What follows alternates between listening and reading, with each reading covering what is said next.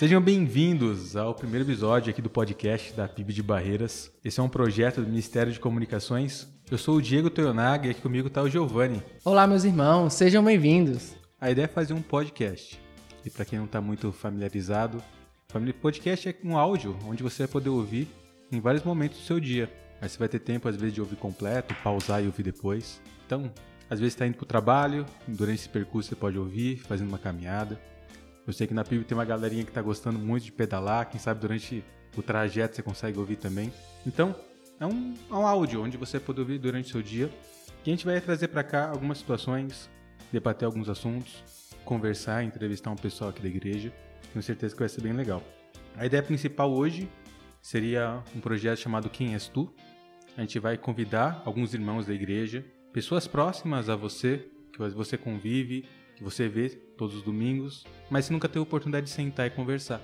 Quem sabe aqui, ouvindo, conhecendo um pouco mais, a gente possa criar essa interatividade que infelizmente a pandemia tirou de nós. Então, vai ser um programa praticamente mensal e a gente quer convidar vocês a participar com a gente. Muito bem, irmãos. Continuando, temos alguns avisos. É, domingo pela manhã temos nossa EBD. Esse, esse mês estamos na campanha de missões mundiais. Viva o Poder Transformar, que será às 9 horas pelo canal do YouTube da Bíblia Barreiras. Você pode estar acompanhando. E temos também o culto à noite, culto online e presencial. Se quiser cultuar conosco, é, nos manda uma mensagem pelo WhatsApp, que está sendo divulgado pelos grupos, e envia uma mensagem marcando a sua presença às 18 horas. Na quarta-feira temos o culto às 18h30, então podemos estar juntos também. Todos os nossos cultos são transmitidos pelo canal da PIB Barreiras, pelo YouTube. Pode acompanhar lá, se inscreva e curta nossos vídeos. Então, para a gente começar aqui, vamos começar orando. Acho que é a melhor coisa que a gente tem a fazer. Então, convido você onde você está agora a fechar seus olhos, curvar sua cabeça. Querido Deus, te agradecemos, Pai. Te agradecemos pois sabemos que o Senhor é perfeito. E é o Senhor que tem cuidado de cada um de nós, nos mínimos detalhes. Em especial agora, nós queremos pedir por isso que nós estamos fazendo agora, esse início desse trabalho, esse projeto. Nós queremos colocar no seu altar, nas suas mãos, para que tudo que for da sua vontade se cumpra, Pai. Nós queremos ser somente instrumentos para que possamos divulgar, para que possamos falar, para que a Sua palavra venha a ser divulgada a todos os lugares, Pai. E queremos que esse projeto também seja uma ferramenta muito útil. Então, capacite aqueles que estão à frente, nos auxilie em todos os momentos e pedimos, Pai, que o Senhor venha abençoar a todos que estão nos ouvindo agora. Não sabemos aquilo que eles estão passando, mas o Senhor conhece a cada um. Que o Senhor possa visitá-los, que eles possam sentir a Tua presença e que eles possam entender de que, independente daquilo que eles estão passando, que eles estão vivendo, o Senhor conhece, o Senhor sabe o Senhor já tem preparado e tem cuidado. Obrigado por tudo, Pai. Essa é a nossa oração agradecidos em nome do seu Filho Jesus. Muito bem, então vamos começar com o nosso primeiro programa. É o Quem És Tu? Vamos estar se conhecendo um pouco mais de quem está aqui atrás do microfone. Diego Toyonaga e, e eu, Giovanni. É, espero que dê tudo certo. Esse primeiro é um, é um teste, né? Um primeiro programa. Então, espero que vocês curtam. E para começar, eu vou começar logo, porque eu não quero falar muito, então joga logo lado do Diego logo, para Diego falar sobre ele. Então, Diego, me diga aí, quem és tu? Acho que já falei algumas vezes, até estava brincando com o Giovanni aqui antes. É complicada, porque às vezes a gente tem tantas pessoas na igreja que a gente convive durante tanto tempo, mas eu nunca sentei e conversei com muita gente. Nem conheço a história, não sei onde foi, nada. E a ideia, acho que, desse bate-papo é justamente isso: trazer para mais próximo, né? Talvez você tenha algo muito familiar com alguém e você nem sabe. Não é? Então acho que é interessante você conhecer um pouco mais dessas histórias para você criar um pouco mais de familiaridade com cada um. Então, vamos apresentar a gente, né? Não tem ninguém hoje, o primeiro programa, não é, tem até, nenhum convidado. Até, até, porque aquela ideia, né, que você falou, às vezes a gente senta no banco lá, vê o irmão na frente, o irmão de trás, mas não tem esse contato, o culto acaba, cada um vai para suas casas. Então, esse momento de conhecer realmente é muito importante. É, no máximo a gente vai para cantina às vezes, é, né? Mas sim. com a boca cheia de comida, conversar fica difícil. Verdade. Então, eu sou Diego, nasci em São Paulo, bem longe aqui de Barreiras. Nasci e cresci lá em São Paulo e estou há seis anos já aqui em Barreiras. Então foi muito tempo longe, não é? Então eu acho que São Paulo foi muito bom para mim, para o meu crescimento. Hoje eu não quero mais voltar para uma capital. Acho que sair daquele meio foi muito bom. Acho que a vida aqui em Barreiras ou nas capitais, capitais não, nas cidades menores, o ritmo é mais tranquilo. Então você viu um ritmo mais tranquilo, uma vida melhor, naquela vida acelerada. Eu lembro que na época de escola era uma hora de ônibus para chegar na escola, todo dia de manhã, e depois para voltar mais uma hora, o ônibus lotado, cansado. Então era uma vida um pouco mais desgastante. Então eu não sei como. Hoje eu me vejo morando numa cidade menor, não vejo mais capital, não. E você, Giovanni? Você é de onde, bicho? Bom, eu sou da. A cidade é Uibaí, mas eu sou do povoado do Uibaí, que é Hidrolândia. Aqui o pessoal acha muito que Hidrolândia que é, a, que é a cidade, porque é mais conhecida, principalmente no, no oeste da Batista, que é a igreja principal lá, fica em Hidrolândia, então. Mas Hidrolândia é o povoado. O povoado tem quantas pessoas? Ah, o povoado tem uns duas mil pessoas, é bem pequeno. É pequenininho, é bem, beijo. É bem pequeno, espaço bem pequeno. Você conhece todo mundo. Você pode é, eu costumo brincar lá, né? Que a placa de bem-vindo é a mesma de volta sempre. então, é um lugar bem pequeno. É, não tem muito o que falar sobre a cidade. Mas né? você nasceu lá e... Não, não, não nasci lá não. Eu, eu, uma família de mãe é de Chique-Chique, então eu nasci em Chique-Chique, mas com uns dois anos de idade que eu fui para para Hidrolândia. Então, minha naturalidade é chique-chique, mas a minha vida toda eu vivi em Hidrolândia. Então, cara, então nossa infância é totalmente diferente, velho. Pra você ter ideia, eu nasci no hospital aqui na Avenida Paulista. Então eu nasci na, no centro de São Paulo, tá ligado? Naquele, naquela muvuca, naquele bagunço todo. No Hospital Santa Catarina, que fica na Avenida Paulista. Então eu não faço nem ideia do que é viver numa uma cidade, uma, um povoado de 2 mil habitantes. Então, minha vida inteira sempre foi muito tipo, dentro, de casa, no máximo na rua brincando, mas sempre com receio e com medo. Porque São Paulo sempre teve muita violência, né? Então a gente não tinha essa liberdade. Não, lá a gente sempre brincava, tem um jardim em frente de casa, então tinha momento da noite. Hoje nem tanto, né? Os meninos mais tudo virtual, mas na minha época ainda consegui pegar uma, uma parte disso. Que ficava um motor de menino na, no jardim e brincava todo mundo junto, correndo, e ficava até tarde da noite, no escuro, já no escuro mesmo, e todo mundo correndo para um lado para o outro. Às vezes a gente ia de uma praça para outra para correr. Tem aquela a brincadeira de polícia, polícia e ladrão, né? Que aí um juntava dois grupos e aí, meu amigo, Acho que a juventude de hoje não. Acho que a juventude não, né? Os adolescentes de hoje não, não têm esse privilégio. É, aqui em Barreiras a gente não consegue ver isso, principalmente por causa de ser maior, né? Essa questão de ser maior também acaba limitando a isso, né? Muitas vezes os adolescentes jovens, a cultura é outra, é diferente, totalmente diferente. Então, por exemplo, o que eu vivi, eu sei que os, os jovens hoje, as crianças, adolescentes, não vai viver aqui em Barreiras isso, porque são coisas diferentes. Até lá mesmo, hoje em dia, já é completamente diferente. Então, naquela época, era um, um, um, outro nível, um outro, um outro nível não de maior, superior, mas um, uma diferença. Tinha essa diferença. Realmente. Tinha mais tranquilidade na vida, né, Tinha mais tranquilidade. Tinha mais Uma coisa que eu falo, eu queria voltar a ser criança para aproveitar melhor minha infância, velho. Não, isso é verdade, isso é verdade. Quando cresce, a gente começa a ver e fala, que... pra que eu fui crescer? pra que eu fui crescer, né? Isso é verdade, velho. Mas como é que era lá? Você morava com quem lá em... Não, lá com minha família, né? É, minha mãe meu pai, que meu pai é adotivo, né? Então, é, não era pai de criação, é, mas desde desde meninote gente, todo mundo lá em casa costumou chamar ele de pai. Então ele, ele nos criou, né? Hum. Ele conheceu mãe, ele já, a mãe já tinha três filhos quando conheceu ela. Então, todos nós, os nós três já crescemos chamando ele de pai. E você é o quê? O mais velho, mais novo? Eu do sou meio? o do meio, porque mãe teve cinco filhos. Teve o mais velho, que ficou em Chique que hoje tá, mora em Brasília. A, a segunda mais velha, que essa mora com a gente lá, na Hidrolândia também. Mora lá ainda? Mora lá ainda, mora lá em Hidrolândia ainda. Tem eu, sou do meio, literalmente do meio. Tem minha irmã mais nova também, que hoje está em Irecê, trabalhando lá em Irecê, mas ela tá praticamente lá, né, todo final de semana.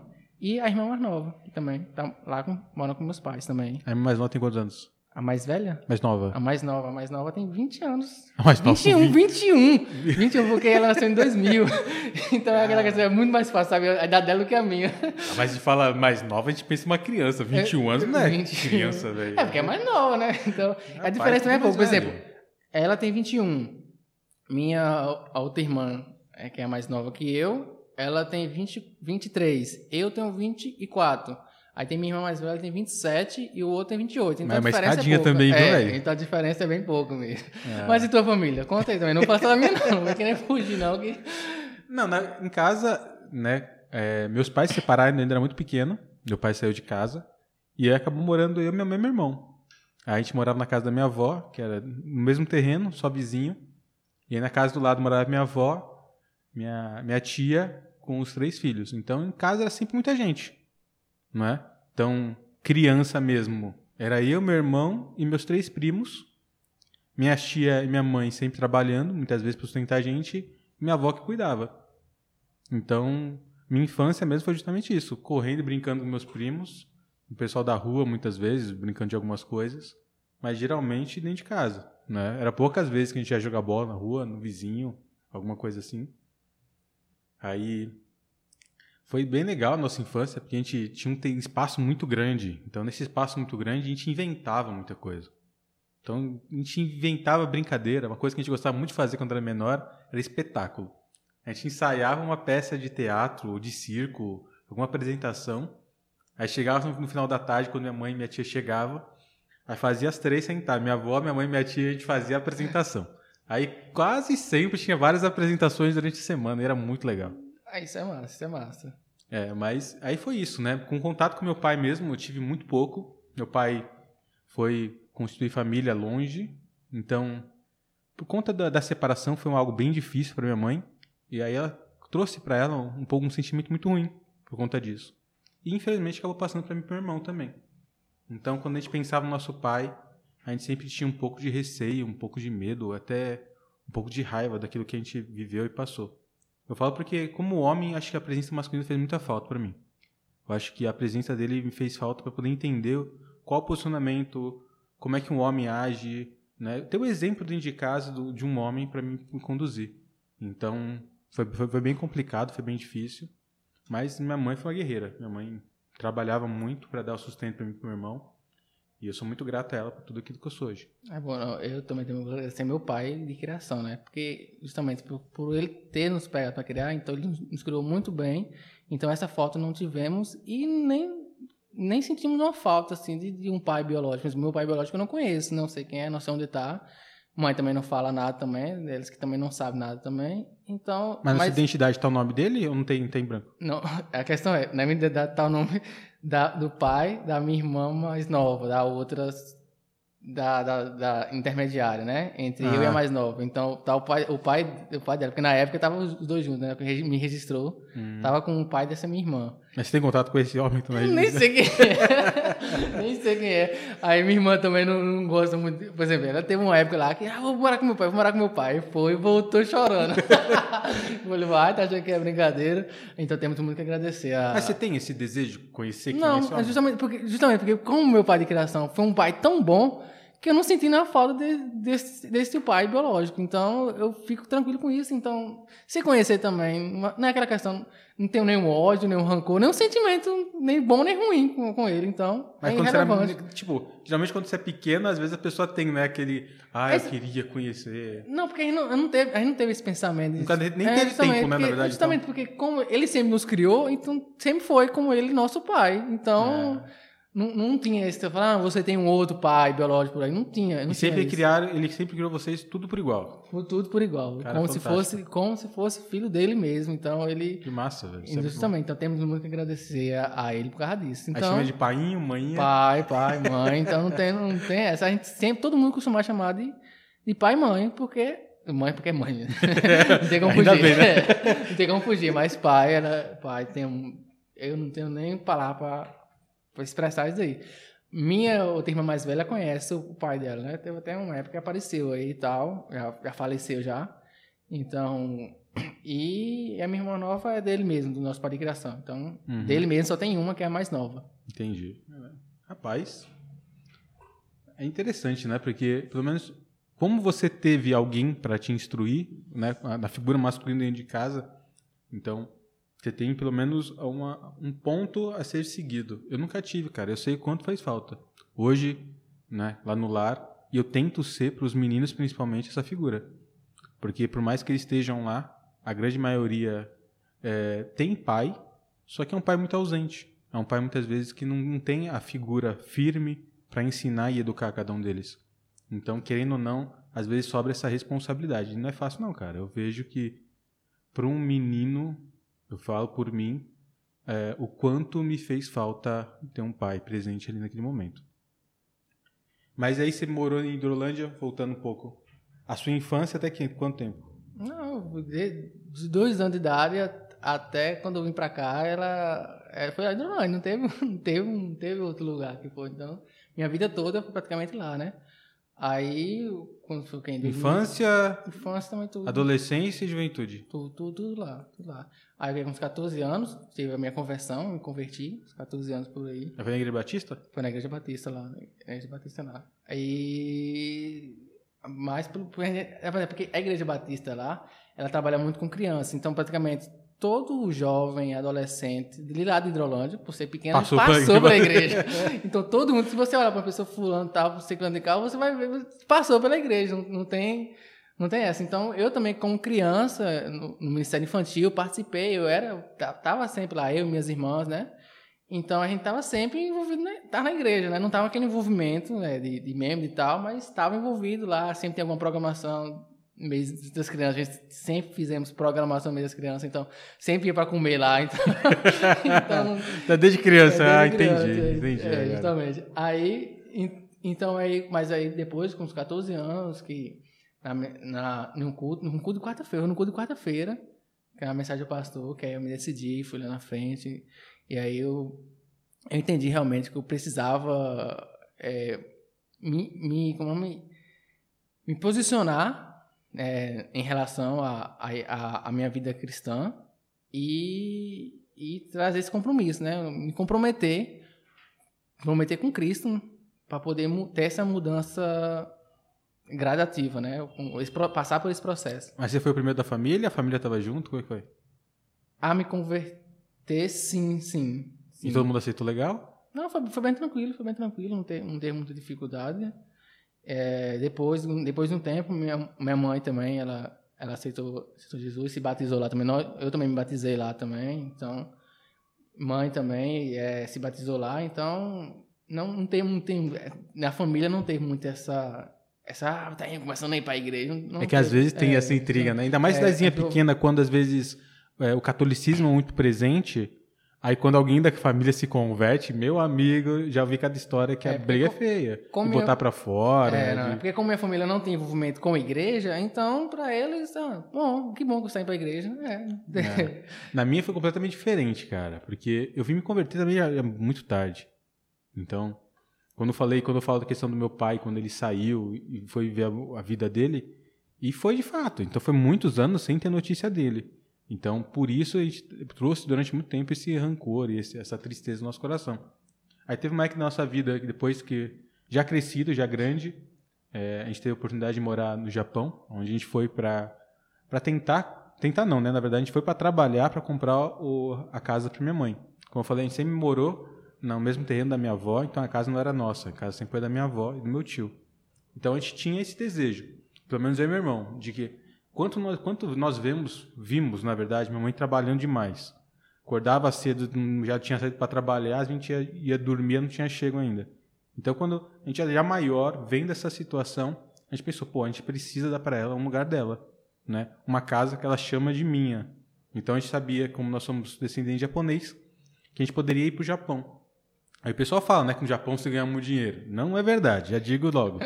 Antigamente, tempos atrás, sim. Hoje, se você quer ganhar dinheiro no Japão, você vai trabalhar muito. Então foi para a gente aceitou esse desafio, essa foi a verdade. Então a gente foi para o Japão, trabalhamos muito durante alguns três anos, três anos e pouco, e foi eu, minha mãe e meu irmão, os três trabalhando e guardando dinheiro. E aí depois desse tempo a gente conseguiu levantar o recurso para comprar o apartamento da minha mãe.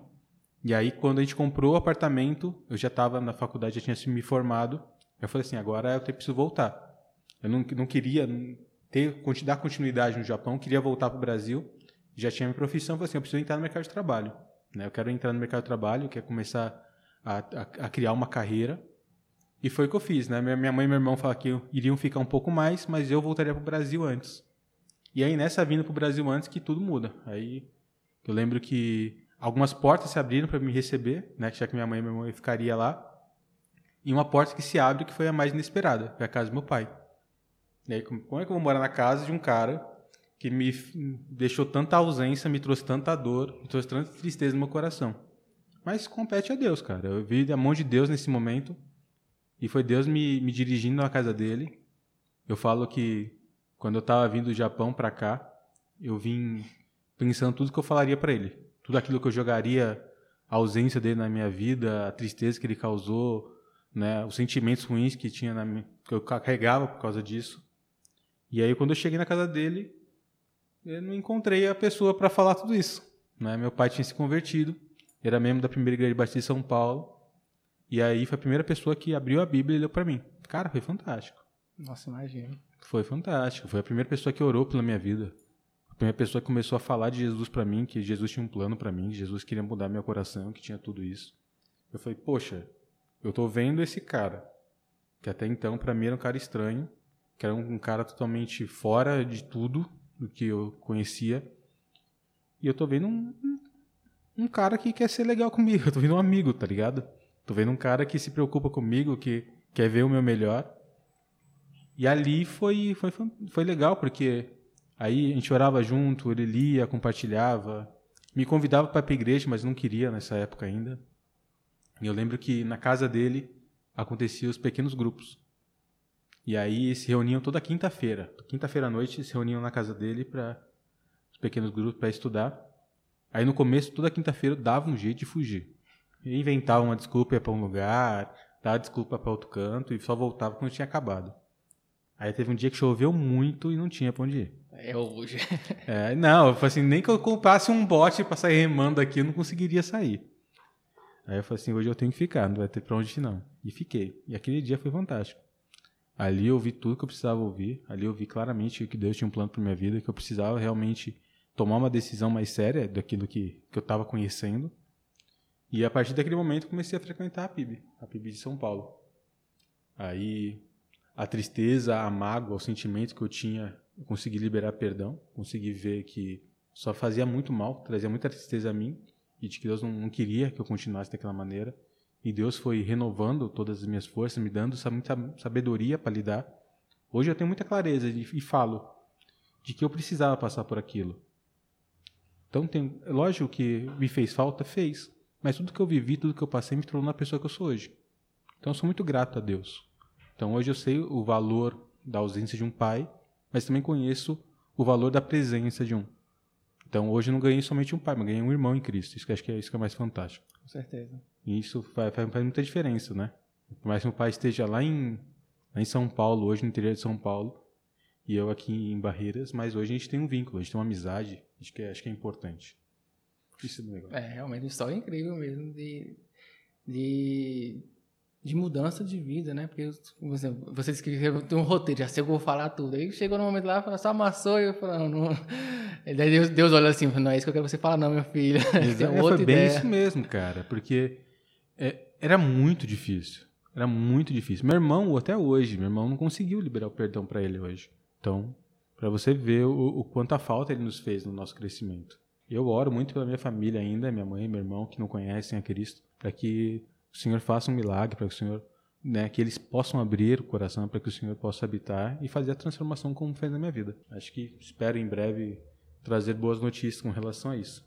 Aí você começou a frequentar a PIB São Paulo, e aí você se converteu, e aí tem uma historinha aí depois aí, né? Rapaz, eu falo que foi tudo muito, muito intenso na minha vida. Né? Desde o momento da minha conversão, para você ter ideia, eu me converti na PIB de São Paulo, que era no centro de São Paulo. E aí comecei a frequentar os cultos, participar dos PGMs, EBD e tudo mais. Aí pouco tempo depois, a, na casa do meu pai onde fazia os pequenos grupos era uma juventude, um pessoal muito novo. E aí eles falaram assim, não, vai ter o congresso jovem, vai ter o encontro do, dos jovens, vai lá participar, vai ser legal. E aí ser no sábado e domingo no colégio. Aí eu falei assim, poxa, sábado domingo, dois dias, um pastor falando na minha orelha, não quero não. Eu não vou aguentar não, cara. Dois dias é muita coisa para mim, eu não quero isso não. Aí eu falei assim, eu vou só um dia, eu vou só no sábado, porque domingo eu inventei um compromisso lá e não vai ter como eu ir. Cara, e sábado foi tremendo, velho. Sábado foi incrível, chorei igual criança, velho. Aí no marmanjão desse chorando. E era verdade, cara, chorava com aquilo que falava, Deus falava claramente ao meu coração de que, que ele tinha um plano, né, que a, que a vida que eu estava levando era uma vida daquilo que ele não era o que Deus queria para minha vida, de que eu poderia se tornar uma pessoa muito melhor cada vez mais. E de fato, aí no sábado eu fui, me desmanchei, falei assim, não posso deixar de domingo, né, velho? Então, eu lembro que Deus é perfeito em tudo que faz. Eu lembro que Deus me colocou numa sala que é Encontro Jovem, para quem não foi. É, não nem poderia estar falando, né? Mas vou dar um spoiler. Eu nunca fui, por isso que eu tô querendo saber logo. Não, spoiler, porque aí dividiu em várias salas, né? Aí cada, não fica todo mundo junto. É dividido por salas. Então fica um, gru um grupo em cada sala. Aí cada sala é dividido por cores, né? E aí na, na, na, sala da sua cor, você tem aquele seu grupo que você vai trabalhar durante sábado e domingo. E eu caí no grupo amarelo. E aí a gente faz várias atividades junto, conversa, debate sobre vários assuntos. E aí a gente foi no sábado e no domingo a gente combinou de todo mundo ir com a camiseta amarela representando nossa sala. Aí eu peguei uma camiseta amarela que eu tinha e fui. Aí eu, quando eu cheguei no domingo de manhã lá, eu vejo acho que uns cinco meninos com a mesma camisetinha, toda igual. Foi, rapaz, o pessoal tá combinando de verdade, né? E vier com torcida de verdade, tem a camiseta igual. E é uma camiseta que a gente conhece, né? É, Mara, já imaginei que já. Aquela camisetinha amarela que o Jesus transforma. E aí eu sentava, eu sentei bem no meio deles, assim, né? E aí a gente conversando, eles falando da história de quem eles eram. Eram alunos que tinham saído das ruas, que estavam no projeto Cristolândia, que estavam no processo de recuperação e que estavam ali participando junto comigo. E a gente criou uma amizade naquele tempo, nesses dois dias, conversava bastante, ouvi bastante a história deles, contei bastante da minha. Todo mundo cresceu com tudo que nós vivemos aqueles dias. E me convidaram para ir lá um dia. Aí eu falei assim: ah, vai lá no projeto, lá, visitar a gente, Aí nesse tempo eu não estava trabalhando, só fazia alguns cursos. Falei, ah, tá bom, vou marcar um dia e vou. Aí marquei numa terça-feira de manhã para ir no projeto. Aí achei que era só um dia, de um dia foi uma semana, de uma semana para um mês. Aí já estou há quase 10, 10 anos na Junta de Missões Nacionais. 10 anos, 10 anos. Hein? Então por isso que eu falo que foi muito intenso, cara. Foi muito intenso. Então, é legal que às vezes, na, na Cristolândia, a gente abria as portas, aí entrava o pessoal da, da Cracolândia, né, para a gente é, dar o café da manhã. Então a gente colocava umas mesas, sentava o pessoal na, em volta das mesas, a gente descia com café, que era um prato com um copo de chocolate, às vezes café com leite e um pão. E aí nesse tempo que a gente estava servindo o pão, a gente sentava junto para trocar uma ideia, conversar e evangelizar. Só que eu, no começo, eu não tinha muita bagagem, não tinha muito o que falar. Aí eu sentava e chegava o missionário para evangelizar o pessoal de rua. Aí o pessoal, o cara me evangelizava junto, tá ligado? Era muito, era muito legal por causa disso. Porque aí ficava eu sentado, os moradores de rua e o, missionário falando. E eu lá sedento, querendo saber o que que era. Aí quando terminava, ia perguntar, ia questionar, ia mais. E foi bem assim, cara. Legal. É, então, depois disso aí, eu sei que a história é com outra pessoa que deu a sua vida, mas eu vou deixar para Fernanda contar quando ela estiver aqui. É. aí a história como vocês se conheceram, ela, ela conta melhor.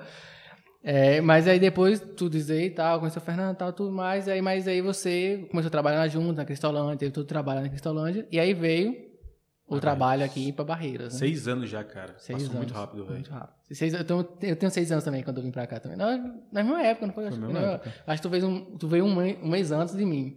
Aí, nesses seis anos aí, muita coisa aconteceu. Foi, foi, foi. Acho que, na verdade, foi muito rápido. Em seis anos, lá no Lar Batista, onde é o nosso atual ministério hoje, muita coisa aconteceu.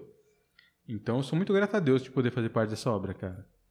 Então, Barreiras tem sido um lugar fantástico pra gente, um lugar de aprendizado muito grande. Então, foi muito feio, foi muito difícil no começo. Não tem como falar que não foi, não. Porque trabalhar com homem e mulher em situação de rua, e agora trabalhar com criança e vulnerabilidade são dois públicos é, totalmente diferentes. Completamente diferente. Então, teve todo um aprendizado novo, todo um tempo novo de aprender. E tem sido hoje. Não vou falar para você, cara, que todo dia é algo novo. Todo dia é um aprendizado novo, mas tem sido fantástico. Tem sido muito bom. Muito bom de é, verdade. Sair lá do frio, do frio de São Paulo e vir aqui pro, pro nosso calorzinho. o começo mais difícil foi isso, sabia, cara? Foi se adaptar a barreiras. Esse calor. Eu acho que a maioria do pessoal que vem aqui é a primeira coisa que já fala que é muito quente, é muito quente. E, realmente... e dizem que tem lugar mais quente, mas aqui é, sei lá, cara. Eu acho que, por exemplo, lá em, lá em Drolândia, lá é quente também. Lá não, não, deixa, não, não deixa de ser quente.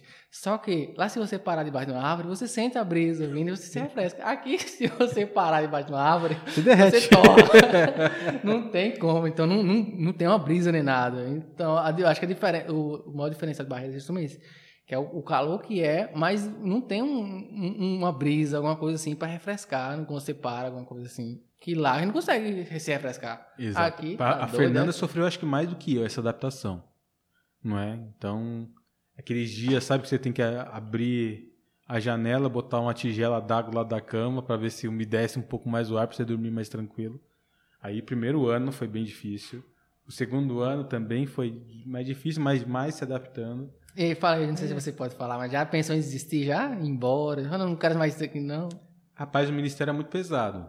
Não vou falar que é simples, não. Então, nesses 10 anos de, de missões nacionais como, missionário da junta, não foi uma vez, não. Foi algumas vezes que eu minha mala e falei, vou embora. Cansei, tô exausto, cansado. Mas todas as vezes o Senhor falou comigo, o Senhor acalmou meu coração e mostrou que Ele me quer ainda para a obra.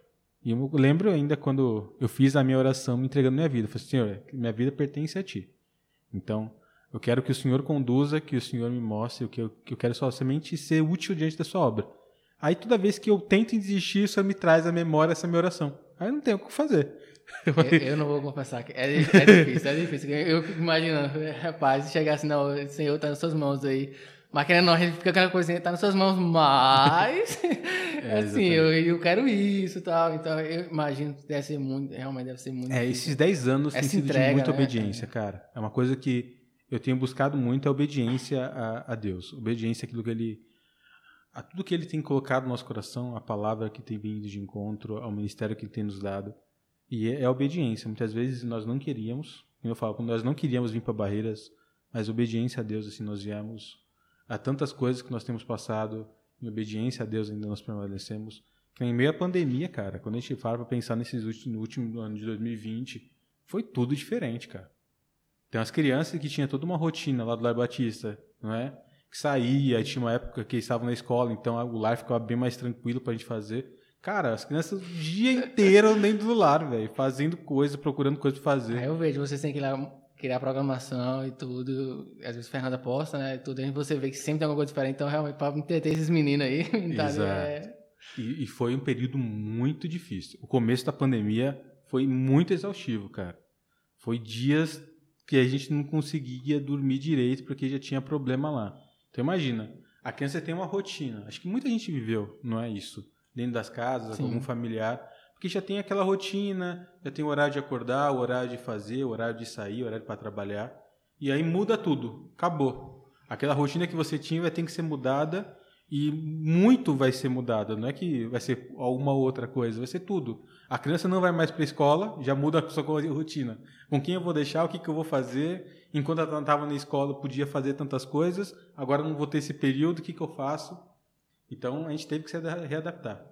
Mas agora a gente está muito mais tranquilo. Esse tempo de pandemia eu vejo como as crianças tiveram um crescimento muito bom. Então foi um tempo que a gente, a gente se aproximou mais de cada um deles. Hoje eu tenho muito mais intimidade com todas as crianças que nós temos lá. Graças a Deus, recentemente, essa semana mesmo, a gente conseguiu o desacolhimento de uma delas, né, que estava com a gente já fazia um ano. A gente conseguiu que a mãe recebesse novamente, isso foi muito gratificante. É, deixar claro, né, que eu falo, graças a Deus, que não é porque se livrou da criança, mas é porque agora ela vai contar com a família e tal. Tudo não, porque o nosso trabalho é esse. É, justamente. Então, o trabalho nosso é fazer com que a criança retorne para casa. Nós entendemos o ministério que é a família e o valor. Porque o Senhor, quando cria, né, põe uma criança numa família, ele sabe que ali é o melhor ambiente para que ela possa crescer. Talvez a gente, muitas vezes a gente duvide, às vezes, às vezes nós questionamos, mas o Senhor é perfeito. Então, a família e esse ministério é muito importante. Os quantas vezes na, na, na, Bíblia, na palavra, a gente vê o Senhor falando sobre família. Então, o valor que tem uma família para cada um. Então, é muito triste a gente pensar que a criança vai para lá e a gente vai ter que procurar um lar adotivo. Por mais que seja uma família adotiva que a criança vai ganhar, não é, os laços vão ser novos. Sim. Então, para a criança, às vezes, vai ser difícil. Então, o nosso trabalho ali é incansavelmente, dia após dia, fazer com que os laços entre a família continuem fortes e a família possa se reestruturar para que a criança possa retornar para casa. Então, quando a criança retorna, por isso que eu falo, dou graças a Deus, é. que o nosso trabalho foi bem feito, a gente conseguiu cumprir com o nosso objetivo e a criança retornando para o lar é, é o trabalho e o Senhor nos impulsionando a isso. Muito bem. E o futuro, temos aí. Rapaz, não sei não, velho. É, também é não sei nem, sei nem o que responder aqui. Como é que foi para você na pandemia? A, bom, a mudança, como assim, o, tra o trabalho, porque querendo, começo, né, teve aquela parada do comércio, então acaba parei também tra no trabalho, fiquei alguns dias aí, mesmo que eu consegui fazer alguns trabalhos internos, mas ainda não foi a mesma coisa, né, a rotina mudou completamente. Hoje também continua também o, o trabalho, por mais que tenha todo esse procedimento, toda a segurança e tudo, mas na rotina do trabalho permaneceu praticamente quase a, me, quase a mesma coisa. Não e você trabalha mudança. com o público ainda, tem que é, tomar porque, assim, porque como eu não, tra eu não trabalho diretamente com o público, né? Eu fico na parte mais do escritório, então acaba que minha rotina foi completamente, não foi completamente mudada. As vendedores, do, do, do gerente também, todo o relacionamento do fornecedor-cliente mudou e a gente percebe sim. Mas como minha parte era mais, era mais interna, não tinha tanto envolvimento assim, então não teve tanta alteração. E você teve férias agora também, né? Que eu vi umas fotos, sei lá, em Hidrolândia. Fui, fui pra casa, meus dias de férias aí. Na faculdade, a faculdade, a mudança foi na faculdade. Ah, agora você é, é formado, é. pelo amor de Deus. Pois é, 2000, eu deixei, assim, eu fiz um vacilo, não apresentei meu, meu, meu TCC em 2019, né, final de 2019, que nem minha turma apresentou. Eu deixei para apresentar em 2020, porque eu falei, não, eu eu vou pegar minhas disciplinas que eu preciso em 2020 eu apresento TCC e termino 2020 tranquilo. Só que 2020 foi 2020, né? então, aí me quebrou, não teve aula do ano todinho, fiquei sem aula o ano todo, só faltando essa apresentação e não conseguia fazer. Aí no final do ano que a universidade foi liberar umas turmas lá e eu consegui fazer. Então, final de 2020, que eu fui apresentar o TCC. Agora é contador, Giovanni. Contador ainda não, que eu não, não tenho do conselho, né? Mas deixa você quieto. Mas contabilista, sim. Então, agora estou graduado e agora é só esperar esse para o futuro. Tem outros projetos aí também que, que esperar, né? Vamos ver aí, para 2021. Que era, a ideia era para ser 2020. Cara, mas, mas a gente já está em março, velho. Em março. É verdade. Três meses. Já faz três meses de 2021. Daqui a pouco acaba, verdade, verdade. Eu tava falando com a Fernanda esses dias, cara. Parece que a gente acabou de comemorar a virada de ano, já faz três meses. Verdade, é verdade. Não, vai fazer quatro, né? Que eu já vim. Então, 21, já 20. passou um terço. É, não, é verdade. Tá, um terço tá do acabando, ano já foi. Tá acabando. Mesmo. É, meu amigo, o tempo tá, tá voando, tá voando. Então, acho que a gente tem que realmente focar no, no, focar em alguma coisa, né? Porque, primeiro, esse ano de 20, 2021, eu acho que a gente vai continuar ainda nesse meio, nem tudo aberto, nem tudo é. voltar à normalidade, ainda vai ter muita coisa que a gente se readaptar. Principalmente está vendo isso aqui na igreja, né, cara? Os cultos muitas vezes mais online, número restrito de pessoas vindo para cá para o culto. No começo a gente viu, acho que o pastor principalmente, ah, quando os começou os cultos presenciais, que poucas pessoas viam para o culto. Agora que começou novamente, mas quando começou Ainda a normalidade, assim, é... aí vem nova, mais uma onda toda da pandemia. Então a gente está vivendo um tempo bem difícil. Acho que ninguém imaginava passar por isso. É, essa mudança na igreja também, todo mundo sentiu na igreja, né? Justamente é, não ter os cultos presenciais, começar as transmissões. Então, isso, essa também teve uma mudança na nossa vida também, né? Porque agora a gente está com culto em casa. Então, quem imaginaria isso, né? Que a gente estaria, por exemplo, porque já tinha todas tinha programações é, religiosas, cristãs na televisão, no, no, YouTube e tal, só que a gente não acompanhava porque não tinha, né? Tem, tem o nosso aqui, então não vai precisar ficar acompanhando. Aí quem imaginaria que hoje o principal foco seria não, não assistir tudo virtual agora, Exato. tá em casa, eu... de bermuda, de boa. Mas eu sinto muito falta de comunhão, cara, de sentar, é de parar, porque em casa, querendo ou não, a gente fica muito cômodo, velho. A questão é justamente, você tem casa ali com de bermuda e todo no sofá e tal, hum. até a distração também, né? Tudo você... te distrai, tá com distrai. muitas vezes está com o celular, está acontecendo culto, aí está mexendo no celular, está mexendo uma coisa, passa outra coisa, se distrai. Aqui na igreja, acho que a gente fica muito mais centrado. Não, acho que eu sinto falta disso. E até para comunhão com os irmãos também, né? Quantos irmãos, tem irmãos aí de 2020 que eu não vi, não, não conversei, que a gente costumava conversar nas cantinas e tal. Então, esse contato também seria, é importante. É importante e esse ano não teve a... o retiro. O retiro que era, oh, rapaz. Imaginando, mas sem o retiro esse ano. Exato, hein? E aí, até essa ideia do, do podcast que é já é justamente isso para tentar pelo menos suprir um pouco, né, esse contato, conhecer os irmãos, né, os próximos a gente vai trazer aí outros irmãos, vai contar essas histórias. Hoje conhecemos aí um pouco de Igão aí, por mais que o pessoal conhece já, mas tem conhecer melhor. É, é o que eu estava conversando aqui antes, né? Justamente quando você vê o irmão, você vai falar, ah, eu já te conheço um pouco melhor já. É, acho que a ideia é essa, né? Porque, por exemplo, como eu falei, às vezes você tem algo muito próximo de alguém e você não sabe, porque você não tem oportunidade de conversar sobre ele, os mesmos gostos, os mesmos hobbies, acho que ah, talvez a mesma criação, o mesmo modo de pensar. Então, esse programa aqui acho que vai ser interessante justamente isso, a gente trazendo para cá pessoas diferentes, pessoas próximas, mas que às vezes a gente não teve tanto contato. Aí quando você tiver a oportunidade de se deparar com ela aqui num culto presencial, fala assim, poxa, eu ouvi, cara, com a sua história, né? Aquela parte me emocionou, pô, eu penso da mesma maneira, pô, eu gosto de fazer as mesmas coisas e acho que esse laço a gente vai conseguir suprir esse tempo perdido em 2020, é, sabe? Exatamente. Acho que a, a ideia é essa, né? É. Principal, a gente trazer é, muita gente aqui. Então, se você talvez tenha a ideia, né? Tem uma história bonita, uma história de vida legal, e você talvez queira compartilhar com a gente se tem, né? Procure o Giovanni aqui, dê, passe para ele, quem sabe você é o próximo convidado a, é. conversar. Passar. Vamos aqui ouvir a sua história, né? é, lembre-se que não é só a gente, né? É, Tem mais gente ouvindo a sua história, mas talvez seja a sua história vai dar inspirar outras pessoas também, né? Acho que e dar força, né, cara? Nesse tempo de 2020, talvez uh, o que você tem feito para superar tudo as situações. Eu recentemente perdi minha avó pela Covid, então eu sei o quanto muitas famílias têm, têm procurado é, em Deus mesmo força para poder lidar com todas as perdas em meio a todas as situações. E acho que você até passou, passou por isso, como eu, você que consegue enxergar uma, de uma maneira diferente, uh, você pode ser muito usada por Deus na vida de outras pessoas. Então acho que esse, essa ideia desse podcast vem hora. Muito bem, chegamos ao final do nosso podcast, né? Esse, essa prévia, esse primeiro episódio, né? Estamos fazendo esse teste. Espero que tenham gostado. É, se você gostou, compartilhe conosco, é, mostre para os seus amigos, seus irmãos em Cristo, é, divulgue nos grupos para que outras pessoas também possam estar ouvindo, incentivem a estar ouvindo, porque é importante é, esse envolvimento. E esperamos vocês nos próximos também. Vamos estar estamos com nossos projetos aqui elaborando, então queremos que vocês participem também junto conosco nesse grande projeto que eu acredito que é, que é um plano de Deus também que é, porque tudo que fazemos temos que fazer de acordo com a vontade de Deus, que é boa, perfeita e agradável. Então, eu quero agradecer a cada um. Muito obrigado. Eu também só quero agradecer o convite. Obrigado. É, acho que nesse tempo de pandemia muita coisa mudou, mas o que não pode mudar de fato tem que ser nossa comunhão com Cristo e com, com os irmãos. Então, aproveitar essas ferramentas que o Senhor tem nos dado para que a gente possa estar junto, para que a gente possa estar conversando então, a ideia é essa. Foi lançada, a gente espera que dê, dê resultado.